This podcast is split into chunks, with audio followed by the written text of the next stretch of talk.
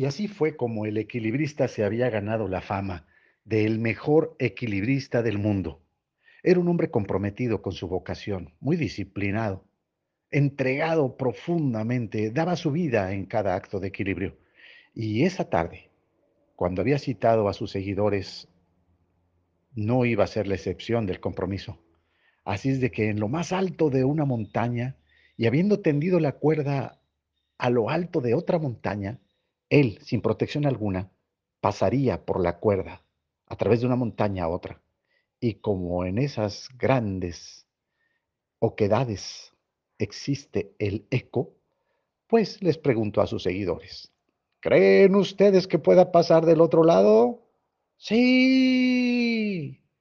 Se concentró, se quitó los zapatos porque él pasaba por la cuerda con sus pies descalzos y accedió al peligro. Venció el reto y pasó del otro lado. La ovación no se hizo esperar. Entonces les gritó a sus seguidores, ¿creen ustedes que ahora pueda volver, pero tomando una carretilla con mis manos? Sí, algún no extraviado por ahí se escuchó. Sin embargo, la gran mayoría tenía la fe de que lograría concretar su acción y así fue. El equilibrista se concentró, tomó la carretilla con sus manos y pasó, seguro, confiado, hasta el otro lado de la montaña. Y estando allá nuevamente les preguntó, ¿y ahora creen ustedes que si una persona se sube en la carretilla podamos pasar con vida hasta el otro lado?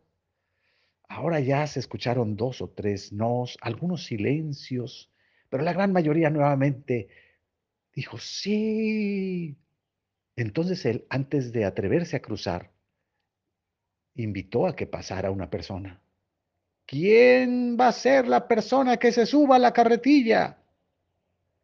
Pues el público enmudeció y solamente un niño, un niño pequeñito de unos seis años, subió por la montaña con la agilidad de un cervatillo y llegó hasta el hombre y le dijo, aquí estoy me subiré a la carretilla contigo.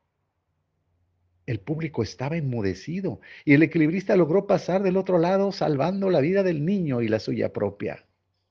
Ahora yo les pregunto, ¿por qué creen ustedes que el niño fue la única persona que pasó del otro lado, arriba de la carretilla, con la seguridad del equilibrista? Efectivamente, porque el equilibrista era su padre y la confianza en los padres es ciega y absoluta. Y si la confianza en los padres es ciega y absoluta, ¿qué nos falta a nosotros para confiar en nuestro Padre?